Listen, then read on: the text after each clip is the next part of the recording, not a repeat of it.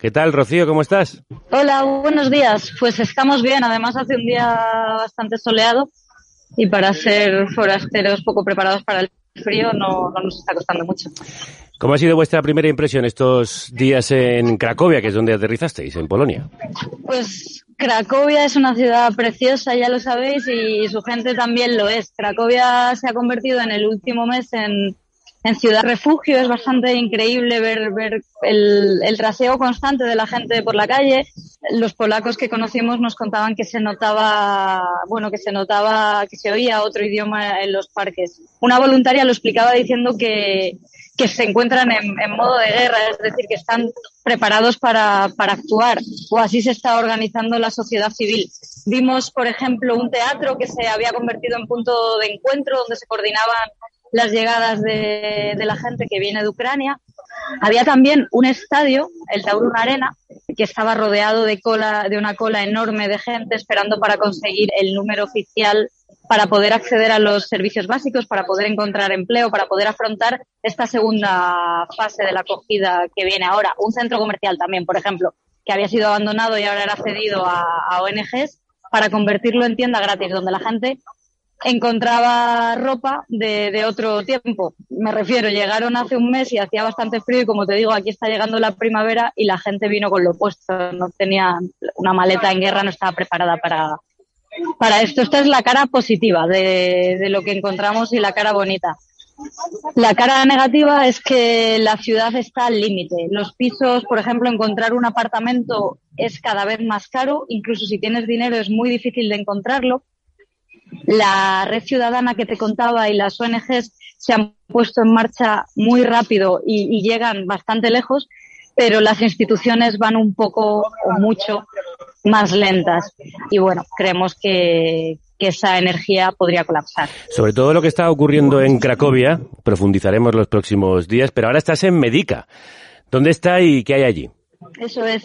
Pues Medica es un pueblecito que está en el sureste de, Polonia, es lo que se conoce como la región subcarpática. Aquí está el puesto fronterizo de Medica, es el paso fronterizo que más tránsito ha tenido siempre por la frontera y desde que comenzó la guerra es, es increíble, es un tránsito constante. La mayor parte de los de los refugiados han llegado por aquí. Además es característico porque es uno de los pasos más grandes por donde la gente puede, puede cruzar a pie. Por otros puntos cruzan, cruzan con el tren o con autobuses. Aquí podemos ver a mucha gente ir y venir. Bueno, ha sido atacada además la zona muy cerca de allí, eh, a 80 kilómetros de esta frontera. Hubo en las últimas horas un ataque bastante potente. ¿Eso ha generado un tránsito de más personas? Este fin de semana atacaron Liz, como tú decías, está a 80 kilómetros de la frontera y Álvaro y yo llegábamos imaginando que, que habría muchísima gente no estaba tan abarrotado como pensábamos. De hecho, los voluntarios y, y las organizaciones que están aquí nos decían que, que, creían que la mayor parte de la gente está todavía en la otra parte, en el lado ucraniano, que no podemos ver desde aquí, y nos contaban que, que estarían seguramente en las colas esperando ahí. De todas formas, sabes que, que, el ataque de Rusia fue puntual, digamos, hubo algunos heridos, pero no se centró en esa zona. Rusia había anunciado en los días anteriores que su objetivo era el este del país y esos días estaba también por aquí Joe Biden, por lo que podría parecer que esto fue como un saludo macabro de Putin a su homólogo estadounidense y que la, los bombardeos se sigan centrando en la otra parte del país. Sea como sea, no había tantísima gente como, como cabía esperar. Pues ya lo estáis oyendo. Esas son las maletas de los ucranianos y las ucranianas, fundamentalmente ellas, que pasan por la frontera. Allí estamos, porque queríamos escuchar para contaros lo que pasa cuando el mundo se rompe. Carlos Dura desde la frontera de Ucrania. En el mayor éxodo en Europa desde la Segunda Guerra Mundial.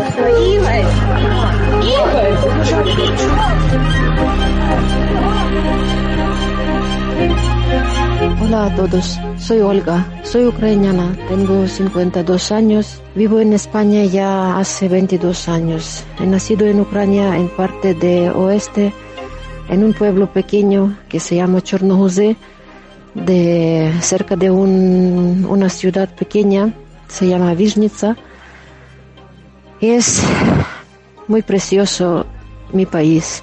Hace tiempo que ya no voy a ver mi familia por situación económica y lo que siempre echo de menos de en mi país es, claro, comida ucraniana que hacía mi madre en eh, horno de leña. También aquí tenemos posibilidad de preparar comida que nos guste porque hay muchas fruterías donde tenemos de todo y también tiendas ucranianas, pero no es lo mismo como hace tu madre, que ya tiene 84 años. Lo que no me gustaba en Ucrania es la corrupción, de verdad, porque unas personas se pusieron ricos y otros muy, muy pobres. Pero como me decía mi padre, que mejor tener poco y dormir bien, porque en un día tú puedes perder todo y todos ricos se pueden en un momento dejarse pobres, como ahora está pasando en mi país, que han destrozado y eso es que te duele muchísimo y piensas, ¿por qué es esto? Cuando Olga piensa en Ucrania, echa de menos charlar con sus amistades. De cuando era joven, recuerda cómo cantaban villancicos y se juntaban los fines de semana. Dice que en su pueblo hay mucha fruta y que echa mucho de menos el olor de las manzanas o el sabor de la grosella negra. Hoy viajamos hasta Ucrania, a través de los recuerdos y las experiencias de ucranianos y ucranianas. Queremos conocer mejor el país, porque solo sabiendo lo que tenemos, entendemos lo que perdemos. Welcome to Carne, Cruda, Cruda, the album. Join us for danger, excitement, innovations. Un mes después de que comenzara la guerra, parte del equipo de carne cruda está hoy en la frontera. Hemos hecho un esfuerzo enorme para llegar hasta allí, gracias a los productores y productoras que mantenéis este barco a la deriva a flote. Lo hacemos para seguir pendientes de quienes sufren la guerra, de quienes huyen y de quienes acogen. Álvaro Vega acompaña a Rocío Gómez, a la que escuchabais, desde el paso fronterizo de Médica, Rocío, ¿qué estáis viendo? Pues lo primero que sorprende al llegar es la cantidad de tiendas de ayuda humanitaria que hay a ambos lados. Hay un pasillo por donde entran los refugiados y sale la gente con ayuda humanitaria y a ambos lados hay tiendas que una voluntaria nos, nos describió como el Bustock de la ayuda humanitaria, como si fuese un festival de la ayuda humanitaria. Sin querer desmerecer para nada los esfuerzos ni frivolizar, lo cierto es que sorprende encontrar pizza, comida de distintos lugares del mundo, piruletas o marcas de teléfono, por ejemplo, ofreciendo tarjetas SIM, algo realmente útil para contarle a tu familia que estás a salvo. Dice que tiene 16 años. Se llama Vlad, ¿verdad? Sí, tiene la piel muy clara y los ojos muy claros también. Viaja solo. Los voluntarios son amables. He sentido un poco de estrés cuando intentaban darme todas esas cosas. Solo he cogido un plátano, una botella de agua y una tarjeta SIM. ¿De dónde viene? Viene de Mykolaiv, la ciudad al sur de Ucrania, la que llaman el escudo de Odessa. Así recordaba cuando empezó todo. Uh, todo empezó cuando estaba enfermo. La temperatura de mi cuerpo estaba a 41 grados. Estuve congelado por días. Así que durante días estaba en cama sin entender qué estaba pasando a mi alrededor. Mi madre me dejó con mi abuela. Después empezaron a bombardear mi ciudad. No tenía miedo o nada parecido. Mataron, si no me equivoco, a nueve personas de medio millón que vivían allí. No temía por mi vida. Solo era difícil dormir. ¿Y cómo llegó hasta América?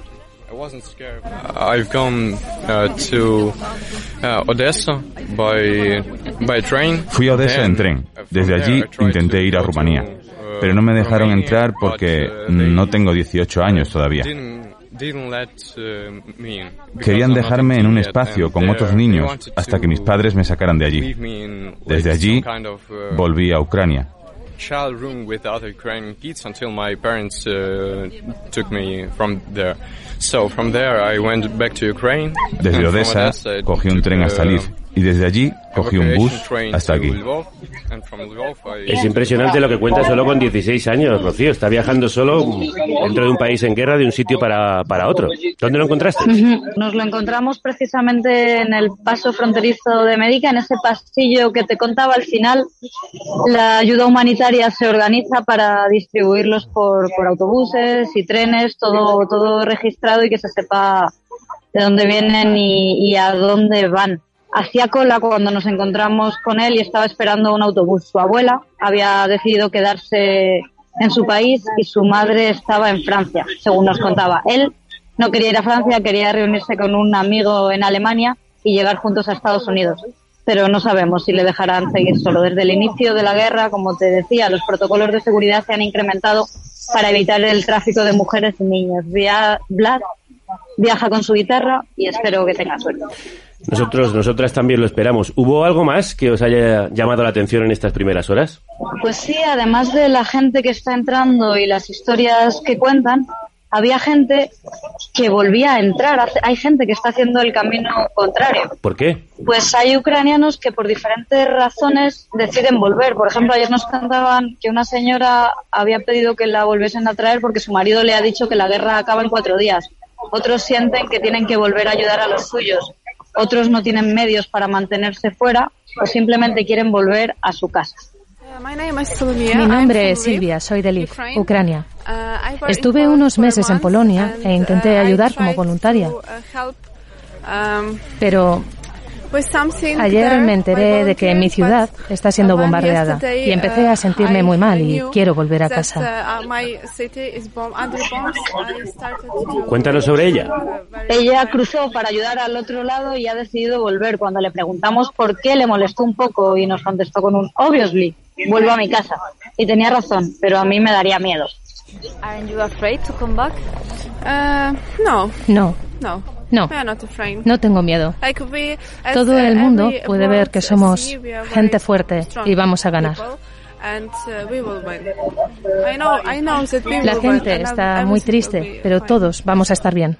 ¿Cuántos años tiene? Tiene apenas 20 años y vuelve con una amiga que tiene pinta de tener su misma edad y dos maletas de ruedas enormes a una ciudad que es patrimonio de la UNESCO. Mi ciudad es muy bonita y me encanta uh, y la he hecho mucho de menos. Echo de menos a mi familia y echo de menos a todas las personas que se quedaron ahí. Yo no puedo estar aquí porque sé que toda mi familia está ahí. Es difícil para mí. Um, Un montón de esculturas históricas, museos. Tiene una ópera muy bonita. Es realmente muy bonita. Tienes que visitarla. Hemos oído hablar de ella, de esta ciudad, muchísimas veces en los últimos días, desgraciadamente por esta guerra. Lviv, hay que ir a verla, sí. Rocío, Álvaro, muchísimas gracias por vuestro trabajo. Cuidaos mucho y seguimos en contacto mañana. Volvemos a escucharos. Muchísimas gracias a vosotras por escuchar y dejadnos que os pongamos una canción de despedida. Claro que sí, claro que sí. Cuéntanos. Se llama Tilko Low o algo así, solamente en Low, solamente en Lviv. Low era una ciudad polaca que ahora es Lviv, una ciudad ucraniana. Nos la enseñaron unos amigos que conocimos en Polonia y el título de la canción se llama así, solamente en Lviv. Y cuenta todas las bondades de, de esa ciudad, de sus gentes, de lo bien que se come allí, de lo feliz que, que, era la gente. La ciudad se había convertido, durante la guerra, se ha convertido en refugio para miles de ucranianos que vienen hacia la frontera. Nos la pusieron Javier y Olga, que nos invitaron a cenar a su casa y nos presentaron a Sveta y a su hija Blata, que también huyeron de la guerra cuando empezaron a bombardear otra ciudad, Kharkov. Pero esta es otra historia que os contamos otro día, ¿vale? Nos parecía una bonita forma para hablar de los puentes que hay entre, entre ambos pueblos, el polaco y el ucraniano. Cuidados muchísimo, un abrazo grande. Vosotros también, un abrazo enorme por allí. Niech inni jadą gdzie mogą, gdzie chcą, do Widnia, Paryża, Londynu. A ja si z Lwowa nie ruszę za próg, za skarby taskasz mnie Bóg. Bo gdzie jeszcze ludziom tak dobrze jak tu? Tylko we Lwowie, gdzie śpiewem cię tulo i budzą ze snu. Tylko we Lwowie, I bogaci dziad, tu są za pan brat i każdy ma uśmiech na twarzy. A panny to ma słodziutkie ten gród, jak sok, czekolada i miód. I gdybym się kiedyś urodzić miał znów, tylko we Lwowie, bo szkoda gadania, bo co chcesz to mów, nie ma jak Lwów. Możliwe, że dużo ładniejszych jest miast, lecz Lwów to jest jeden na świecie. I z niego wyjechać tak gdzieś ja bym mógł, ta mamciu, ta skaż mnie Bóg.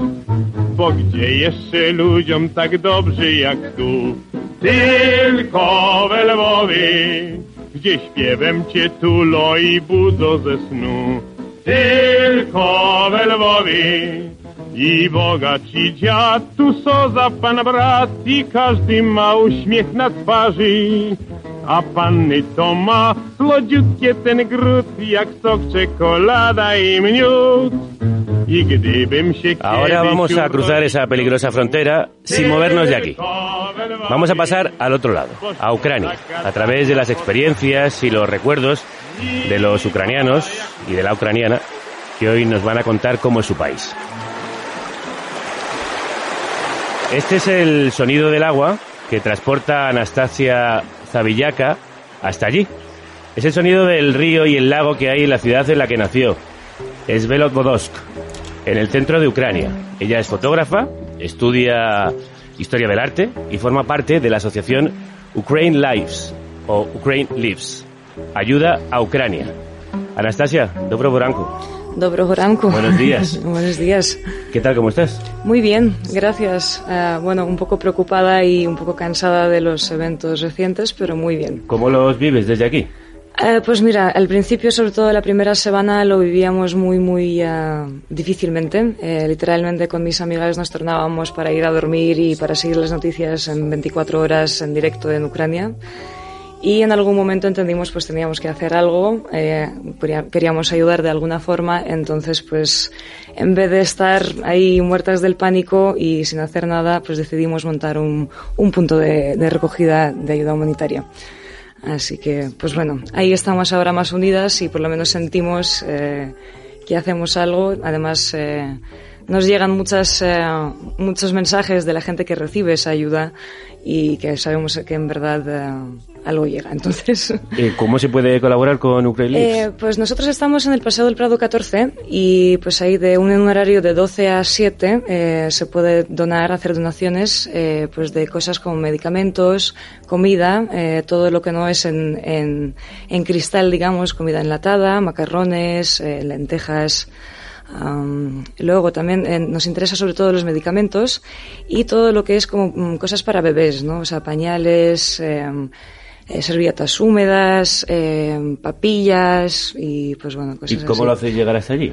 Pues nosotros tenemos un, colaboramos también con una ONG en Ucrania que se llama Network of Caring y eh, con su ayuda nos aseguramos, o sea, aquí mm, buscamos las logísticas y eh, mandamos de, de, recursos varios porque vamos encontrando pues todo tipo, tipo de colaboraciones de gente que no es indiferente a, a esta causa y, um, y, pues de esta forma lo, lo, llevamos directamente a Ucrania, o sea, no dejamos la ayuda humanitaria en Polonia, como hacen muchos, uh -huh. sino la llevamos a Ucrania y ahí redistribuimos ya por, dependiendo a quién le haga falta qué. Entonces... Alucinante también cómo os habéis organizado rápidamente. Se está organizando mucha gente en muchas partes para ayudar. Sí, sí, sí. Es, es, la verdad es que es alucinante. Tanto en Ucrania hay un, una gran labor de voluntariado que se, que se ha organizado ahora mismo. Y también aquí en, en España, por ejemplo, pues es alucinante toda la gente que quiere ayudar. Esto lo hemos organizado así como en un momento, digamos, que nadie ni siquiera lo, lo pensaba mucho ni estaba clara, claro quién es el organizador concreto de, de qué. Pero bueno, ahí estamos y la verdad es que vamos uh, para adelante y cada vez mejor para allá. Para adelante, para adelante. Oye, te iba a decir que bien hablas eh, castellano. ¿Desde Ay. cuánto tiempo estás aquí? ¿Cómo es que lo hablas tan bien? Sí, ya, yo es que llevo ya 16 años aquí. Llegué ah. de adolescente, fui al instituto y uh -huh. pues bueno, ahí es la, donde aprendí realmente. Y también como los españoles sois tan acogedores, digamos, pues me habéis, me habéis ayudado mucho, sobre todo en la adolescencia, pues a corregirme y a, y bueno, a integrarme un poco. Bueno, el sonido del agua que escuchábamos hace unos segundos te recuerda a, tu país, a Ucrania. ¿Por qué? Sí, porque yo, como has dicho, eh, vengo de la ciudad de Svitlovodsk, que es una ciudad del centro de Ucrania, es la región de Kropivnitsky, y tenemos ahí un embalse enorme, es gigante. No podemos ver en la mayoría de las veces la, la orilla de la otra orilla.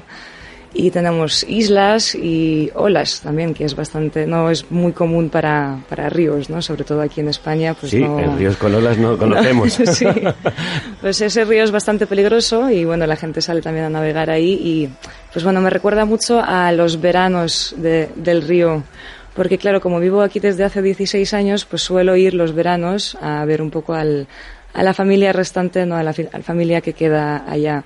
¿Ahora mismo la tienes allí? ¿Tienes mucha familia dentro? Eh, sí, tengo, bueno, tengo a mi padre, mi padre que está ahí, que tiene 66 años y podría salir del país, pero él dice que no quiere, que él se queda ahí hasta el final. Y bueno, el resto de mi familia también está ahí, de momento no, no se salen, no se quieren salir. ¿Están viendo bombardeos cerca, tiroteos? ¿Cómo eh, sí, o sea, digo, en, la, la, mayoría de la familia, o sea, no están en un peligro directo, digamos, o sea, tienen eh, alarmas aéreas, eh, digamos, con un promedio de cinco veces al día, una cosa así, les caen algunos, algunos residuos cerca, pero no están siendo ellos directamente bombardeados. Y cuando escuchan las alarmas van a los refugios. Van a los refugios. Sí, al principio se lo tomaban un poco a menos serio, pero, en algún momento entendieron que sí que es importante ir a los refugios. ¿Están bien? Están bien. Eh, digo, psicológicamente se intentan mantener positivos, la verdad. Digo, es difícil porque sí que se les están acabando los recursos, ¿no? A lo mejor es más difícil encontrar comidas o medicamentos en las farmacias. Y también hay muchos refugiados, hay muchos desplazados ¿no? de otros territorios de Ucrania que están en conflicto, que ahora mismo están allá. Entonces, pues hay un poquito de todo, ¿no? Se vive un, un ambiente un poco tenso a la vez, a la vez que feliz, porque, pues bueno, mucha gente está contenta de estar a salvo, otros están muy contentos de ayudar y refugiar y, y así. Claro, hemos oído hablar mucho de los colores de la bandera ucraniana, que popularmente hacen referencia al azul del, al azul del cielo y al amarillo de los extensos campos de trigo. De hecho, se conoce a Ucrania como el granero de Europa. Tú como fotógrafa, Anastasia, eh, ¿qué recomiendas para ver esos campos o cómo ves, eh, cómo ves tu país? Danos una fotografía de cómo es Ucrania? Bueno, en general para mí, o sea, yo la, la imagen, digo, es, Ucrania es uno de los países más grandes de Europa, ¿no? Entonces tiene un territorio extensísimo. Aparte, pues bueno, es un territorio que cuenta con bastante agua. Entonces todo e, se pone bastante verde y sobre todo en abril, digamos, a, agosto, todo es, es, vida. Hay un montón de pájaros, un montón de insectos. Estamos a punto de ese florecimiento de la primavera. Sí, sí, sí, justamente. Entonces ahí están pues ya, ya empezando con ello. Y pues bueno, para mí sobre todo la imagen que yo tengo es, son los campos, porque tenemos un mar de campos de cereal de todo tipo, de girasoles, eh, de, no sé, de otro tipo de huertas, de, de patatas, de cualquier cosa que esto ocurra. Entonces, pero bueno, lo más emblemático es justamente eso, cuando vas sobre todo en coche, te desplazas por el país, pues ves el azul azul del cielo, sobre todo en agosto, y pues el, el amarillo de los campos de cereal o los girasoles que se te mezclan y se te vuelve como un, algo así constante, ¿no? Porque pues pueden ser kilómetros y kilómetros de esto, interminable. Y ¿Qué contraste, sí, qué contraste es ahora ver una guerra cuando la primavera está a punto de florecer, cuando la vida está a punto de brotar, que alguien esté intentando destruir un país tan bello. Al que nos vamos a ir también a través de la música, que siempre nos ayuda a transportarnos.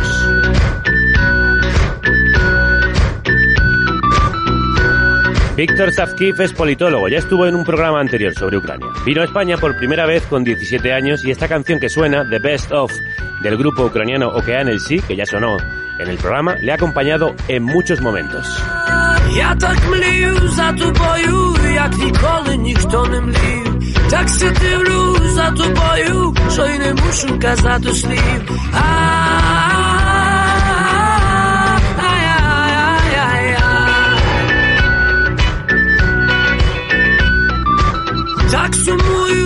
за тобою, як за волею в клітці птах, і чекаю, і не знаю, чи ж то правда в твоїх очах.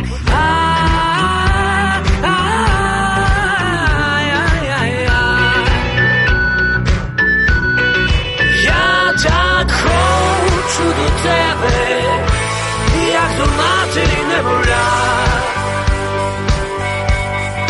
Я так хочу до тебе.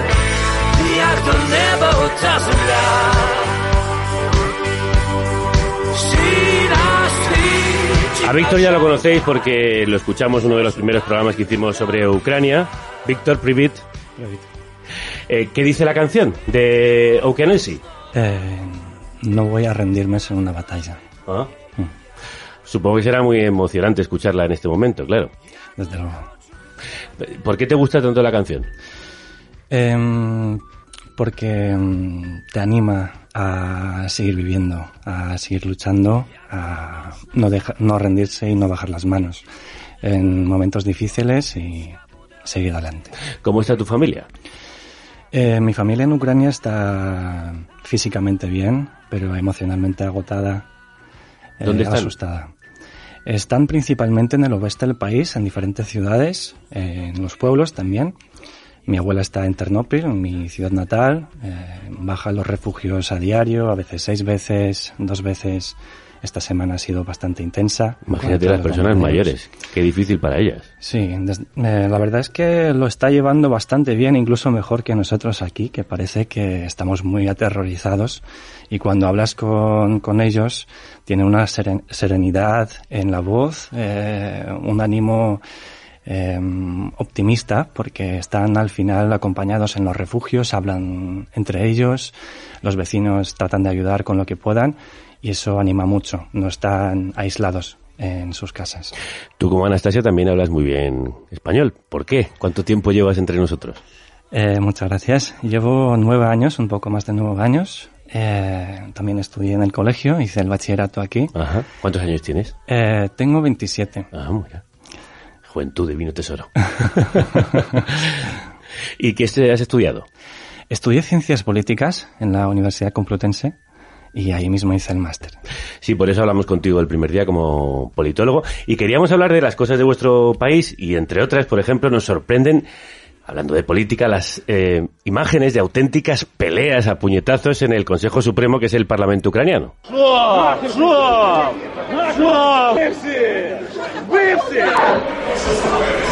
Esto, ¿Esto es normal, Víctor? Eh, yo diría que es más bien una excepción. Ah, que bueno. Pasa de vez en cuando.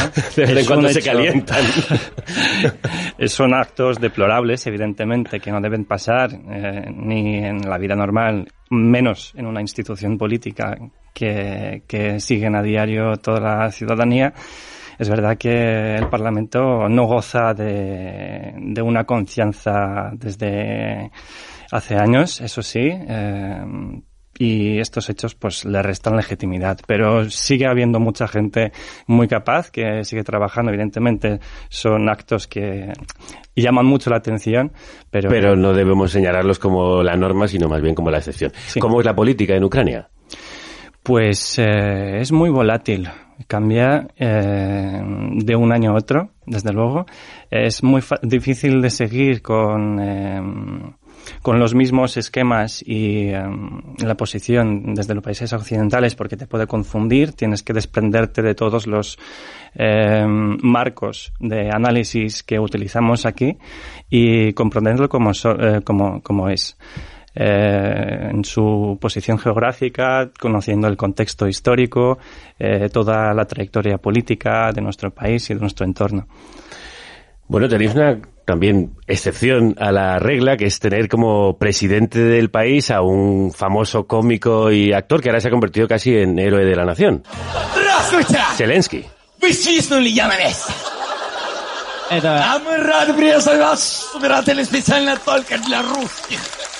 Gracias a esta guerra hemos conocido algunos de sus sketches y es, bueno, pues un tipo muy hábil en la interpretación, que creo que además ahora le está ayudando a la hora de dirigir el país y levantar la moral. ¿Zelensky que era? ¿Como una especie de buena fuente de Ucrania? Para Eh, entendernos. No sé quién es buena fuente. Ah, bueno, pues explícanos quién era Zelensky. Era un Eh, famoso cómico, ¿no? Sí, es, es, es, es un cómico que ha construido su trayectoria desde la época universitaria que estudió en la Facultad de Derecho. Y claro, entre las universidades siempre teníamos competiciones de, de, de, de- de bromas, de, com- eh, de comedia, que Ah. es- era muy popular, que es KBN, en todo el espacio postsoviético. Son como clubes, ¿no? que, que forma la gente universitaria y pues ahí ya... O sea, el humor es algo habitual, digamos, en la cultura, forma parte de la idiosincrasia ucraniana. Sí, sí, sí. Desde luego. y de ahí viene Zelensky. De ahí viene Zelensky porque hacíamos competiciones a nivel nacional, incluso entre las universidades y los ah. equipos, y era un... Competiciones de humor. Sí, sí, sí, sí. Y creó varios programas de, de humor en Ucrania y era una persona muy popular. Eh, sobre todo en la población rusoparlante, en la, entre la gente que habla ucraniano también, pero era una persona que te suscitaba mucho, mucha admiración. Curioso además, alguien que es, efectivamente, viene de, familia rusoparlante, que tiene unos lazos con Rusia evidentes y que al final acaba teniendo que enfrentar la invasión de, de Rusia como presidente. ¿Y cómo llega un cómico a presidente del país? Como politólogo, explícanos esto. Pues por varias razones, sobre todo por el desencanto con Poroshenko en sus últimos, en su última etapa, porque en los primeros dos años pues necesitábamos una persona que pudiese llevar el país en, un, eh, un momento crítico. Pero en los últimos dos años, pues con el caso de Pandora Papers, etcétera, Em, generaba mucho desencanto. Salió que tenía algunas eh, sociedades en paraísos fiscales. Sí, y además eh, las instituciones em, em, políticas en Ucrania, pues eh, no gozaban de mucha confianza. sobre todo desde la sociedad civil se denunciaban ciertas cosas desde hace años y no se veían los cambios que se esperaban ver del nuevo gobierno salido de, las protestas de Maidán y em, buscaban un candidato que fuese honesto, que no tuviese tanta experiencia política, sino que no mintiese a las personas, que no les importaba que no haya estado formado para el puesto, sino que no les mintiese. Eh, y era uno de los, de los valores que, por ejemplo, las encuestas confirmaban, pedían al potencial candidato a la presidencia. Ganó con abrumadora mayoría. No sé mm, si ha conseguido limpiar toda la corrupción que dijo que iba a eliminar. Anastasia dice que... Mm, mm. Ahí va, ahí va. Pero sí que es cierto que es uno de los presidentes que hemos tenido más, o sea, más desvinculado de lo que es Rusia y de lo que es la KGB, ¿no? Y todo este como un poco mentalidad antigua, digamos, de soviética, soviética sí, de llevar un país. Entonces sí que parece ser que es un poco más eh, neutral en ese sentido y no, no tiene como amistades de estas o alguien a quien le tiene que cumplir y pues, no sé, mm, pagar algo o hacer cosas así un poco más turbias. Dejadme que salude a otro compatriota vuestro que está esperando desde hace un rato y le estoy viendo y además me está dando ya un poco de angustia que no le hayamos saludado. Nos vamos a ir hasta los Cárpatos.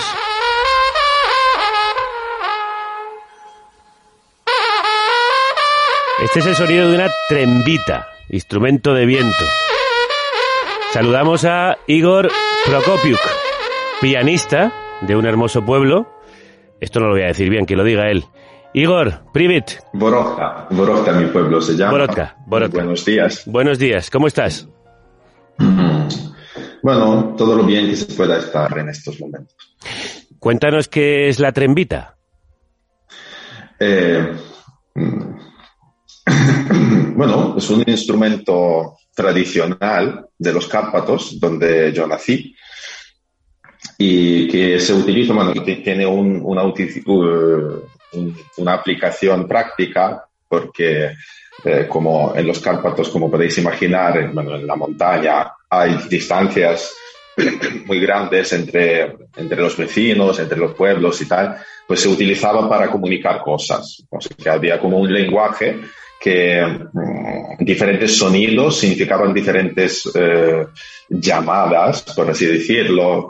Algunos eran que alguien había muerto, otros para ir a, eh, para llevar el ganado a los eh, ganaderos. Entonces, esto, mm, bueno, como toda música, nació con un propósito práctico pero luego se convirtió, es verdad, en, un símbolo así de, mi región, que es Gutsulia.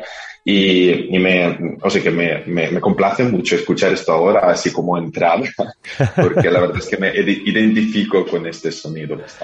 Bueno, era la mejor manera de saludar a, a un músico, al que vamos a escuchar también, interpretando al compositor ucraniano Vasily Barbinsky. A ver, cuéntanos. Igor, ¿de qué forma, a través de la música, podemos entender mejor tu país? Bueno, este tema es muy... Eh, eh, a ver, ¿cómo lo digo? Eh, para mí es, es, muy importante y, y este tema es, es, muy doloroso por, otro, por otra parte, porque la música ucraniana lamentablemente no se conoce nada en el eh, occidente y, y, esto mm, podemos dar las gracias a la Unión Soviética, bueno, y a todas las ocupaciones que, que, hemos sufrido a lo largo de, centenas de años.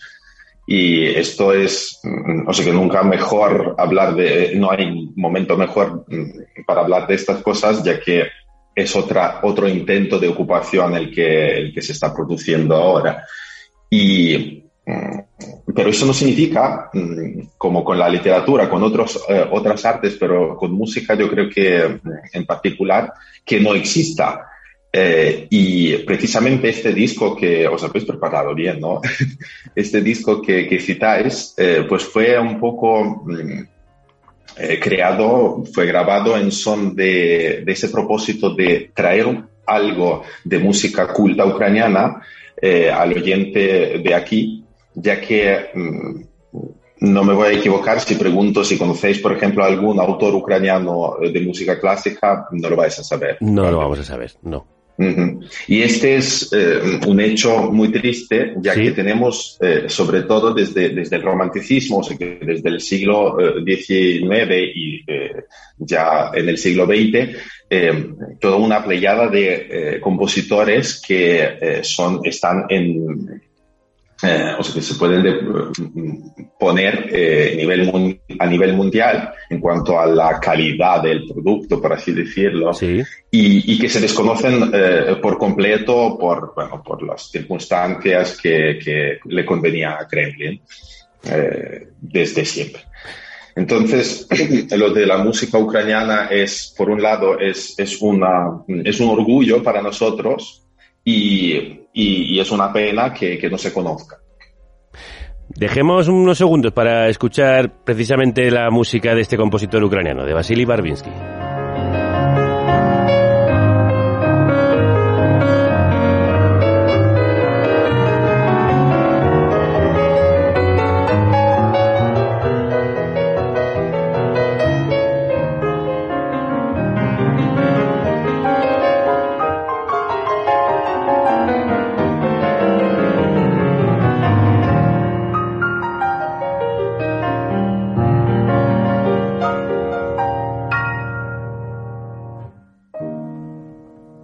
Solo tiene grandísimos compositores, sino también grandísimos pianistas como Igor Prokopiuk, al que escuchábamos interpretar esta pieza.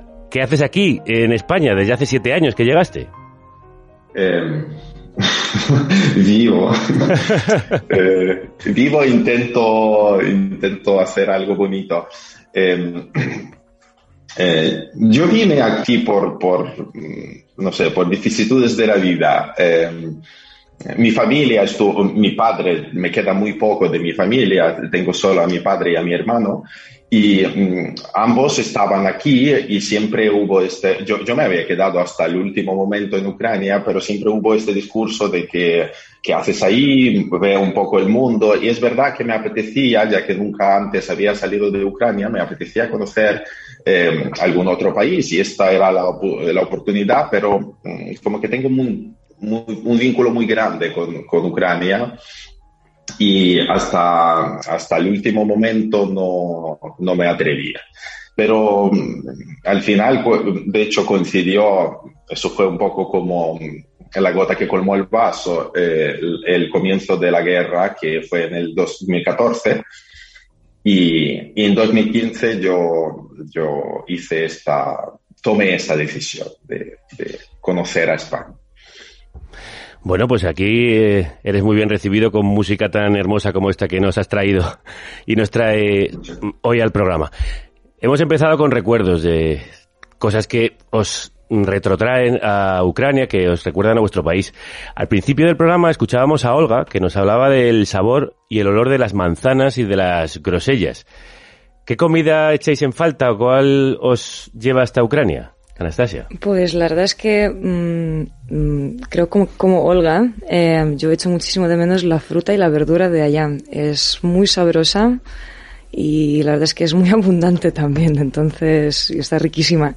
Y luego también eh, el borscht, obviamente, porque es un plato que me gusta degustarlo, ¿no? Me gusta ir a cada casa a ver cómo preparan en su casa el borscht y la verdad es que para mí no... ¿Qué es lo que lleva el borscht? El borscht es una sopa de remolacha. Ah. Sí, que, bueno, lleva más cosas, lleva patatas, lleva alubias, lleva remolacha, zanahoria, eh, carne en algunas ocasiones y pues bueno, y tomate frito también.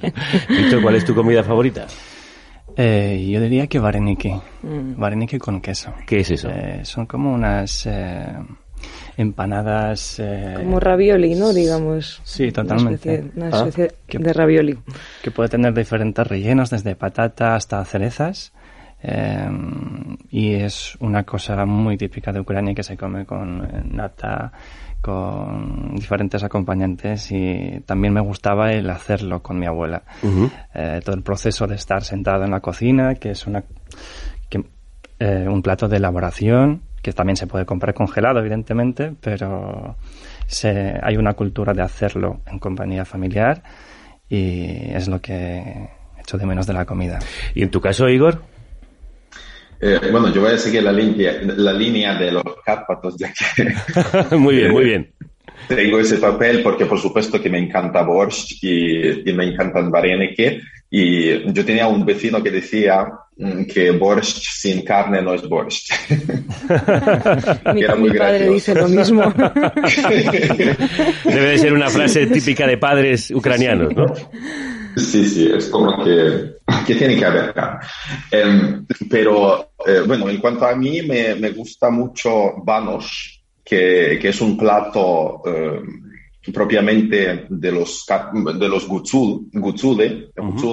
es una etnia de los Cárpatos ucranianos y que es, em, es como eh, harina mm, así de, de, perdón, de maíz eh, que se mm, cocina eh, en nata y solamente en nata sin agua. Sí. Y bueno, si tenéis la posibilidad de, probar esto auténtico en los Cárpatos en algún momento, lo recomiendo mucho porque Sí, sí, estamos, estamos salivando, estamos salivando aquí todas. Eh, describidme vuestro país en una frase. ¿Qué diríais de él, Anastasia? Hmm, en una frase. Ah. bueno, lo primer, el primer sentimiento que te viene. El primer sentimiento que me viene es la gente. No lo sé. Yo siempre que voy para allá me maravilla un poco la energía que tiene la gente y la forma en la que tienen de abordar mm, problemas, porque la verdad es que, pues bueno, muchos de ellos sí que mm, tienen bastantes dificultades y mucha gente vive en el campo y trabajan muy duro, pero tienen una alegría y una forma de celebrar la vida de vez en cuando que, que da mucho gusto. Es, es muy bonito, la verdad. Y luego, pues, esta unión que de repente eh, cada quien está haciendo sus cosas y en su mente, pero cuando hay que unirnos, nos unimos, pero vamos. ya lo estamos viendo, ¿sí? Víctor, ¿y en tu caso? En mi caso, pues eh, lo extenso y lo verde que es. Eh, los ríos, los campos, los bosques es lo que más eh, nostalgia me provoca. bueno, aparte de la gente y la hospitalidad, desde luego.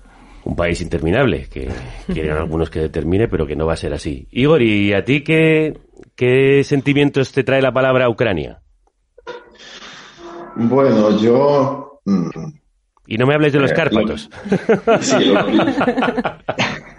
ya no puedo, no puedo dejar este. No, es verdad que lo primero que me vino eh, eh, a la, eh, en mi generación fue eh, una sensación de espacio. bueno, y, luego me di cuenta ya solamente después que, que, es que como nacido en las montañas, pues esta sensación de estar, bueno, hay una canción de Ruslana, Ruslana es una cantante pop que, bueno, ganó Eurovisión en algún momento, yo no me acuerdo del año, y utilizaba de hecho el sonido de, de Trembita y ella eh, tiene ahí en su canción una frase eh, que es sé cómo se puede mirar eh, la tierra desde arriba.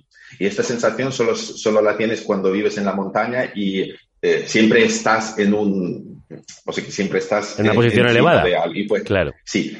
Y esta sensación de estar en, la ladera de una montaña y ver mucho más allá y tener esta sensación de espacio, pues es lo que me vino a la memoria.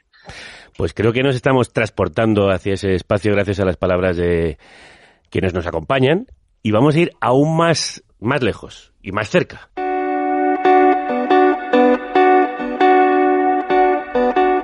Nos vamos a ir a Kiev, a la capital de Ucrania. Nos hemos puesto en contacto con Alona Kivets, que es guía de turismo, que aún permanece en un pueblo cercano a la ciudad. Elena, crudos días. Crudos días. Alona tiene 25 años y me atiende con cara de cansancio pendiente del móvil para saber cómo está su familia que se encuentra en otra zona del país. Ha estudiado historia en la universidad durante seis años y además de ucraniano habla ruso, inglés y español. Yo era o soy guía de turismo. La verdad ya no sé cómo decir ahora correcto porque ahora yo no trabajo y no sé cuándo todo eso volverá a la normalidad y voy a poder seguir trabajando como antes y si la vida será como antes o no. Sus tours comenzaban en la Plaza de la Independencia. Es una de las más grandes eh, que hay en Ucrania. Eh, en el centro de la plaza eh, está la columna, el símbolo de la independencia. Antes ahí estaba el monumento de Lenin. Ahí mostraba a los turistas una imagen. Y yo mostraba fotos de 2014 cuando en Ucrania organizamos la revolución Euromaidan contra política de nuestro expresidente contra Yanukovych. En el centro de la capital hacía una breve explicación histórica. El idioma oficial era solo ucraniano, pero mucha gente, claro, que tiene esa tradición de la Unión Soviética, sigue hablando ruso. la ciudad estaba en una colina y para evitar ataques se, se amuralló. Estaba en el centro de las rutas económicas, por eso mucha gente quería conquistar esa tierra hablamos sobre siglo 5, 6, 7.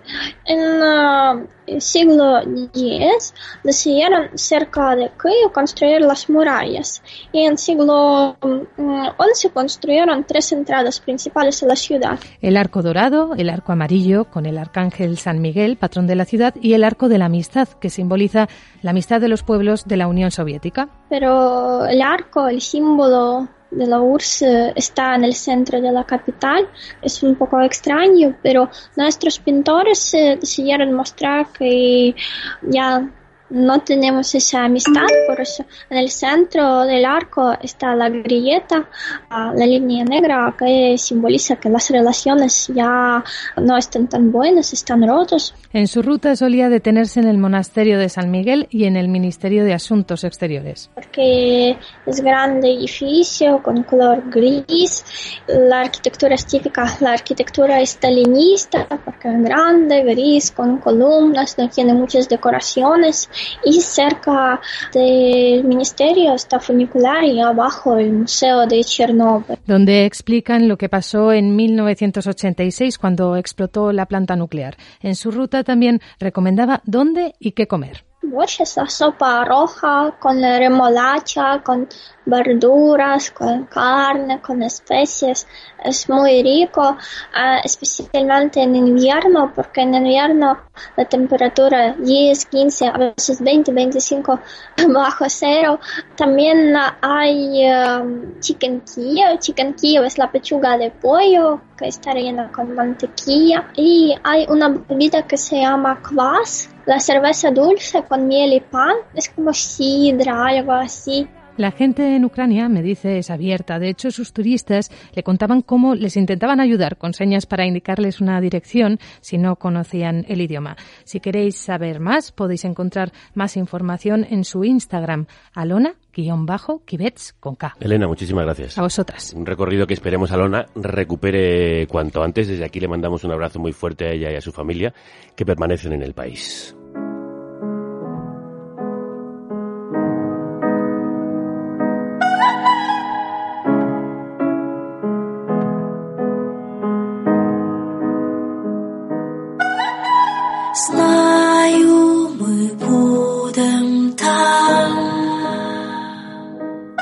Anastasia, tú estás estudiando historia del arte, ¿no? Sí.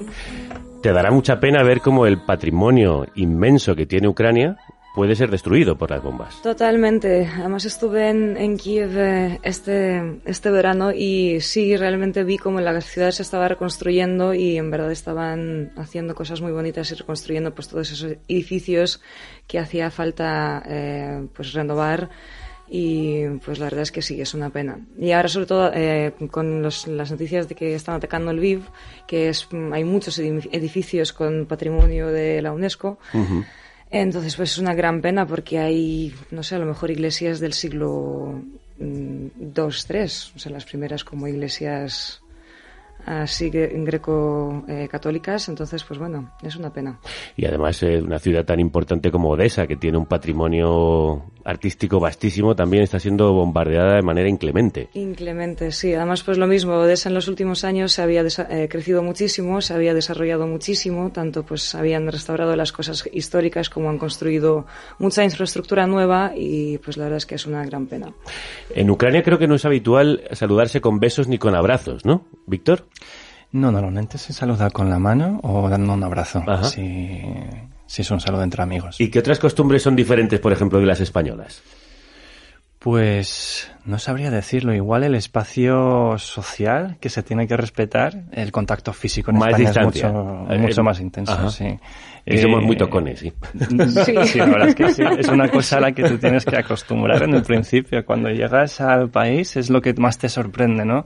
Lo cerca que se ponen las, las personas de ti, lo mucho que te tocan, lo que eh, pero es algo positivo de vuestra, de vuestra sociedad. Y luego a la hora de demostrar los sentimientos, ¿los ucranianos sois bastante abiertos o también hay una cierta Mm, Somos quizás algo más fríos, pero depende cómo lo, mires. Pero vamos, que también igual se, muestra afecto bastante sin problema en la calle y tal. Sobre todo las generaciones jóvenes quizás, porque sí que es cierto de las generaciones que, bueno, de nuestros padres, los que se habían criado en la, en la URSS, quizás tienen un son un poco más reservados.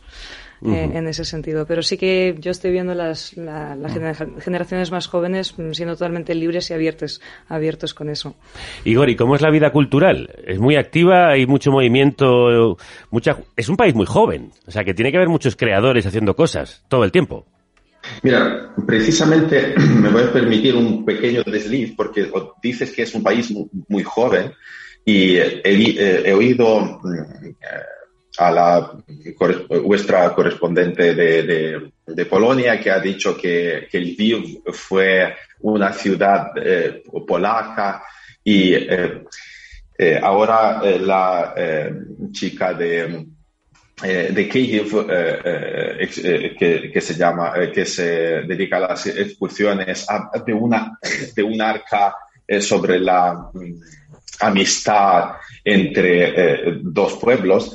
Y me gustaría hacer un, o sea, recalcar que mm, hay eh, mm, el discurso, el contexto en el que nos encontramos ahora, cultural eh, y, e histórico también, es muy deformado, es eh, muy desinformado y por eso tenemos estos lapsus, porque el VIU fue creado por un kniaz Danilo que en 1231, mucho antes de que se que fue ocupado también por los polacos, ¿por qué no decirlo? Luego, eh, en Kiev hay un montón de arquitecturas, eh, de arquitectura de diferentes épocas, eh, de, bueno, de, diferentes épocas, que se pueden que se pueden citar y sorprendentemente, y tengo una historia, no, no, la voy a contar, pero eh, del pueblo de Malpartida, aquí de, Extremadura, donde de hecho grabé el disco. Eh, dos niños de los anfitriones que me acogieron en su, en su casa tenían un mapa donde en Ucrania eh, un mapa donde en cada país surgía la Tour Eiffel en Francia. Sí, sí, sí, con los monumentos más importantes. Sí, y en Ucrania aparece este arco del que no conocía nada yo, solamente en, la, en Kiev y en todo el territorio de Ucrania, sin contar Lviv, que es un, eh, eh, una ciudad de patrimonio, y muchas más ciudades, solamente en Kiev está este arco y no hay nada más. Es lo único que representa el país. Es un mapa que tiene un niño de mal partida de Cáceres. Podéis imaginar el nivel de la profundidad más, eh, más que nada de la desinformación que está eh, que mm, se financia por el Kremlin es tremendo. Y ahora escucho eh, eh, a, no me acuerdo cómo se llama, Elena, ¿sí? A Elena mencionar el mismo arco. Hay que tener mucho cuidado con esto, sobre todo ahora, e intentar enderezar la cosa. Em, habláis dos idiomas, se habla ruso, se habla ucraniano. ¿Esto divide mucho a la gente? ¿Ha sido un tema de disputa hasta ahora? Pues no mucho, la verdad. O sea, sí que hay gente que, bueno, es un poco que, es, que se cabrea, sobre todo cuando pues ven desde 2014 yo, por ejemplo, hablaba más ruso y desde los eventos de 2014 me tomé por, mm, por regla de que iba a hablarle a la gente en ucraniano. Obviamente, si alguien con quien hablo no sabe ucraniano, pues le hablaré en ruso, pero pues hay un poco la idea de hacer un poco un punto en, eh, en, en el orgullo de nuestro también propio idioma. Yo soy de la zona centro, entonces ahí mm, somos un poco mezclados con, mm, no sé, un poquito de todo del país, ¿no? Digamos así. Y además ahí pues se está formando un nuevo dialecto que es un poco una mezcla entre ruso y ucraniano, que antes estaba muy mal visto, pero pues ahora ya lo estamos empezando a, aceptar porque pues existe y existe ah. bastante vastamente y pues bueno, hay que darle su crédito. Ahí se han escrito ya canciones en ello, poemas también desde hace siglos, entonces pues ¿por qué no? Ah, ahí está eso. Y luego, pues bueno, yo lo que he observado mucho también, que es algo, una costumbre que nos se nos han, eh, se ha quedado de la Unión Soviética quizás, Em, y es que, por ejemplo, mucha gente habla en familia en ucraniano, pero cuando salen a la calle o a comprar algo a la tienda o hablar con sus amigos, pues de repente hablan ruso. Porque en algún momento era más prestigio, se veía de más prestigio hablar el ruso sobre el ucraniano. No, sé de dónde salió esa idea, a lo mejor fue una parte como la propaganda rusa, ¿no? Para un poco lavar el cerebro de la gente. Entonces, como que nunca pudieron acabar con el ucraniano en los pueblos, pero ahora hace años he vuelto a los pueblos de Ucrania y en los pueblos de repente se ha puesto de moda hablar ruso también. Entonces, no lo sé, es un poco confuso, pero vamos, en principio nadie te va a limitar o decir, ay, no, no hables ruso, o ay, tú hablas ucraniano, o lo que sea, nos vamos a entender y, ya está. ¿Y cómo puede cambiar eh, la guerra del país y cómo creéis, Víctor, que podéis salir de la situación en la que está Ucrania? Bueno, depende mucho de cómo quede eh, esta, esta guerra al final. Pero lo que estamos percibiendo ahora es mayor unidad, desde luego. Eh, entre la en la sociedad se han dejado aparte las diferencias y eh, las cuestiones controvertidas. Y em, yo creo que Rusia nos ha ayudado a crear una identidad ahora mismo o sea, con su invasión de entrando en nuestro país, ha unido a la gente frente a ello. Y em, yo creo que por eso eh, hay futuro eh, de aquí en adelante para crear esta identidad que pueda albergar todas estas eh, esta diversidad, esta pluralidad en nuestra sociedad, porque es que no es eh, es, eh, es, muy diversa en cuanto a su composición étnica, el, idioma, diferentes visiones ideológicas y yo creo que es una oportunidad para generar esta identidad inclusiva en el futuro será un, una, un recorrido muy largo, desde luego no será fácil, pero hay que intentarlo. Pues me parece que no se puede añadir algo más hermoso a esto que ha dicho Víctor para terminar la charla que hemos tenido hoy, intentando conocer Ucrania con Víctor, Anastasia e Igor. Eh, quiero agradeceros muchísimo que hayáis estado aquí. Os deseo mucha suerte a toda la familia, que estén lo mejor posible y que esto acabe cuanto antes. Ya yo. Ya vamos. Un abrazo muy fuerte. Como decís por allí, ¿no? Adiós se dice Pubay. Pubay. Pubay. Pubay. Bueno, pues nos vamos con un abrazo, el de este grupo que le gusta tanto a Víctor que se llama Ocean el Sí. Abrázame.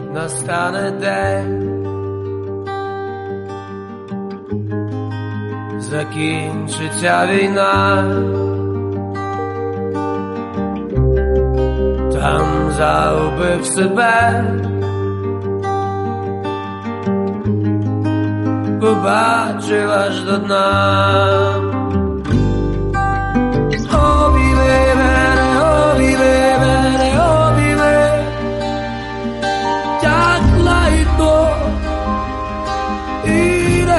God.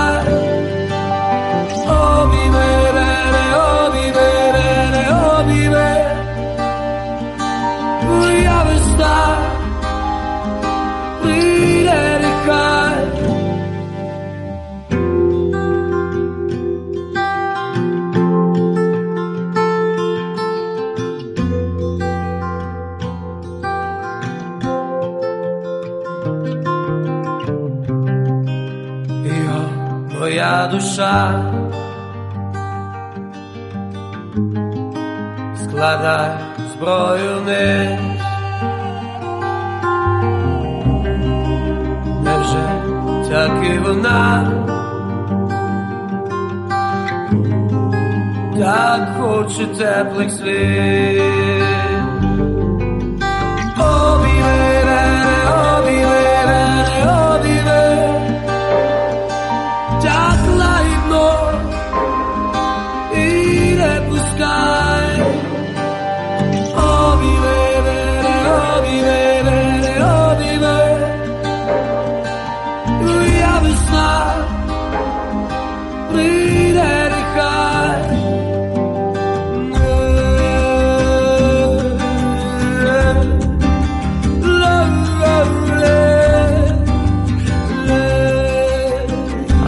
se llama esta canción tan hermosa que estáis escuchando y vuestro hermoso abrazo nos mantiene en pie y nos permite hacer programas como este, que creo que son muy necesarios en momentos como los que estamos viviendo. De abrazos saben mucho las mujeres que emprenden juntas. Juntas, juntas, juntas, juntas, juntas, emprendemos. Juntas emprendemos. Juntas emprendemos. Mujeres rompiendo el imaginario colectivo de lo que significa emprender. Una sección, una sección hecha sí misma. No podía faltar en este mes de marzo combativo la sección mensual sobre feminismo y emprendimiento. Tenemos en el estudio a Soraya González Guerrero. Crudos días, ¿cómo estás? Crudos días, Javier. ¿A qué Pues, sector vais a hincar el diente hoy? Pues mira, este mes queríamos visibilizar un trabajo que permite salir a flote a, muchísimas, a muchísimos hogares. El empleo de hogar y de cuidados. Un trabajo esencial porque hablamos de cocinar, limpiar, pero también de cuidar a personas. Sí, y además en muchos casos de personas que requieren muchos cuidados, como por ejemplo las personas mayores con deterioro cognitivo. Y qué duda hay eh, de que en una sociedad envejecida como la nuestra cada vez hay más hogares que necesitan ayuda en este sentido. Sí, pero fíjate que siendo tan importante este trabajo está al margen de muchos derechos. Las trabajadoras del hogar no tienen todavía derecho al desempleo y además pueden ser despedidas sin contemplaciones, porque para ellas aún existe la figura del desistimiento. ¿Cómo te comes esto? No es casual que sea un sector feminizado y que muchas de las mujeres que lo realizan sean migrantes. Machismo y racismo, dos caras de una misma moneda. La señora de mi casa me dice siempre, tú eres como de la familia, pero luego me deja unas pilas de ropa para planchar. A mí nunca me han dicho que soy de la familia. Tener que aguantar a doña Paloma durante el confinamiento ha sido durísimo. No podía más.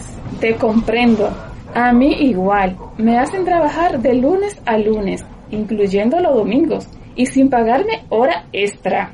Mientras, mi jefa tumbada en el sofá, viendo el móvil. Y con el COVID se ha complicado todo. Fíjate que a una amiga ahora le piden un certificado de no estar contagiada para poderla contratar. Y si te echan, te quedas sin nada, claro. Esto que acabamos de escuchar es un fragmento de la radionovela Querían brazos y llegamos personas. Sus protagonistas son trabajadoras domésticas del colectivo Territorio Doméstico, que está hermanado, por cierto, con una de las iniciativas de la que vamos a hablar hoy. Bueno, pues muy valioso testimonio de una realidad tan normalizada y precisamente por ello invisible. Pero cuéntame, ¿es posible emprender dignamente en un sector con tan pocos derechos? Pues no es fácil, pero ahí tenemos a Senda de Cuidados, nacida en Madrid tras la crisis del 2008, y también la cooperativa de servicios zaragozana Tiebel, con 28 años de trayectoria. Ambas son iniciativas de emprendimiento social en el sector de los cuidados y además están lideradas por mujeres. Tienen muy claro que los derechos de las trabajadoras del hogar tienen que estar en el centro de sus servicios. Nace de alguna manera de una militancia en relación a las luchas migrantes, los derechos de las personas migrantes, en concreto las mujeres y de las y las trabajadoras de hogar, es uno de los de los trabajos todavía más explotados e invisibilizados al margen todavía del estatuto de los trabajadores y en los cuales incluso la reforma laboral actual ha incidido poquísimo. La que hablaba es Pepa Torres, que hace años trabajó en el servicio doméstico y que hoy forma parte del grupo motor de Senda de Cuidados. Una iniciativa que es bastante atípica porque tiene un pie entre el activismo y en el, el autoempleo. Tanto Senda de Cuidados como Tiebel ofrecen un servicio de intermediación entre las familias que necesitan servicios de cuidados y las personas trabajadoras. Hemos hablado con Marta Esteban, que es socia trabajadora de Tiebel en el área de gestión de recursos humanos, y nos ha explicado el proceso que siguen. Lo que hacemos primero es plantear unas entrevistas en las que las familias puedan conocer a las personas que quieren trabajar, también en busca nosotras de que se establezcan unas relaciones pues de cuidado mutuo y, sanas, ¿no? que al final esas personas terminan formando parte de la, de la familia. Y luego desde Tiebel hacemos eh, el contrato de trabajo, el alta en seguridad social, la gestión de las, de las nóminas. Entiendo que nada tiene que ver con una agencia de colocación al uso. Pues no, nada que ver, porque ofrecer cuidados dignos nunca puede ser a costa de las condiciones de explotación, que es lo que hacen muchas agencias. Las agencias nos explotan, intermediando fatal, se aprovechan de la crisis, las queremos denunciar. Territorio Doméstico lo denuncia en su canción y Senda de Cuidados plantea otras formas de intermediación posibles. Nuestra intermediación es una intermediación exigiendo derechos para las trabajadoras.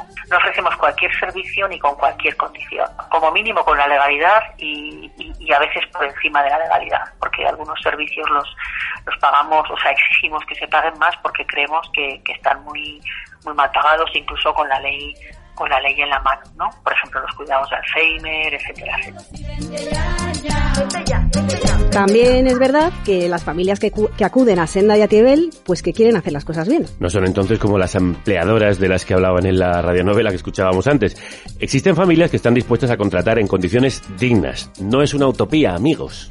A ver las ailas, pero tanto Pepa como Marta reconocen que no es fácil porque todavía existe esa percepción social de que una trabajadora doméstica está a disposición 100% de la familia que la contrata, por no hablar de todos los estereotipos racistas a la hora de contratar. Por eso es fundamental eh, dignificar el trabajo de cuidados una de las estrategias en este sentido desde Tiebel y Senda de Cuidados es precisamente la formación y el empoderamiento de las trabajadoras en este sector. Nosotras somos también centro de formación que colaboramos con, con INAEM, con los servicios de, empleo de, Aragón. Eh, entonces son personas que en su mayoría están formadas con un certificado de profesionalidad de empleo doméstico en pro de dignificar y profesionalizar la, la profesión. Y también tenemos distintos programas de empleo también con INAEM en los que trabajamos tanto las, las capacidades profesionales como personales de cada, de cada persona. Un trabajo de empoderamiento, de reconocimiento de la profesión en Senda tienen también una escuela de formación y una asamblea donde se organizan las 70 personas trabajadoras que hay actualmente.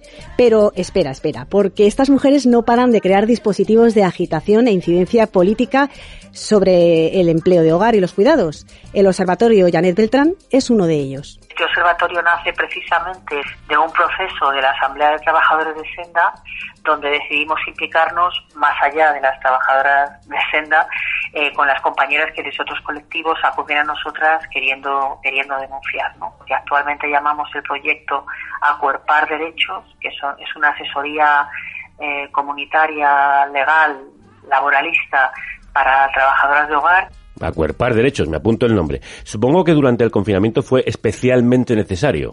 Fue fundamental, y más para las personas internas.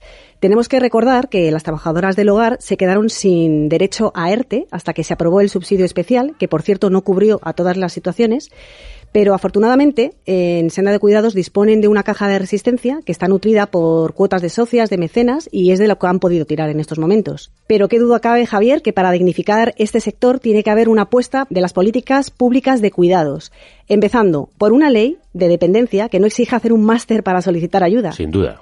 Y también facilitando todo lo posible la contratación de los trabajos de cuidados. Luego la gestión con seguridad social para dar de alta las empleadas hogar tiene tela. Al final la brecha digital ahí está marcando mucha diferencia de, de las personas mayores, ¿no?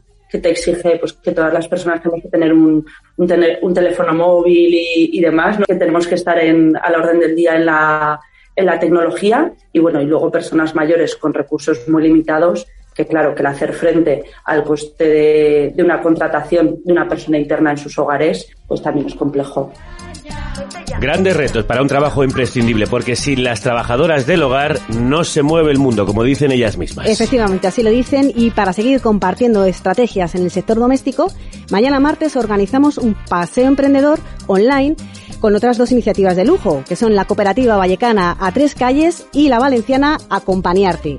Forma parte de la programación de la Escuela de Emprendedoras Juana Millán, que por cierto, recordamos que está abierto el plazo de inscripción para un curso que está destinado a empresas que tienen más de tres años y que necesitan un empujoncito. Es completamente gratis y tenéis toda la información en escueladeemprendedoras.es. Mandamos un abrazo muy grande a Senda de Cuidados, a Tiebel y a la Escuela de Emprendedoras Juana Millán.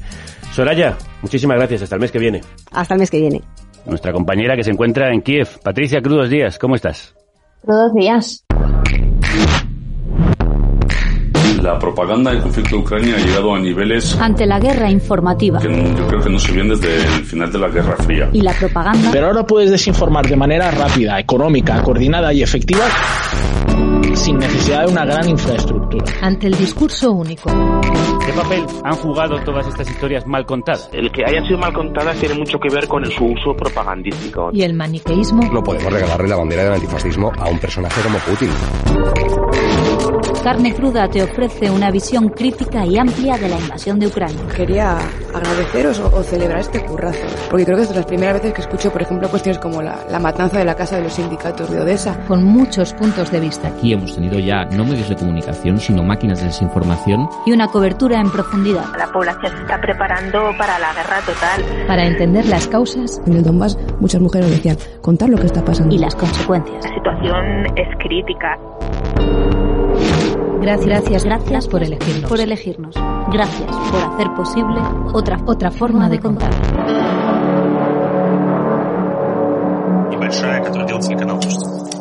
No pasarán. No pasarán. Gracias a vosotras, no pasarán. Aquí en esta república estamos a salvo. Gracias por permitirnos hacer estos programas. El mundo ya estaba en guerra antes de Ucrania. De ello habla La Paz Herida, el nuevo número anual de la revista 5W que mañana presentaremos en carne cruda para recorrer los sitios del planeta donde la paz sigue esperando su oportunidad. Por supuesto, Ucrania, pero también, por ejemplo, el Sáhara. Hasta entonces, que la radio se acompañe.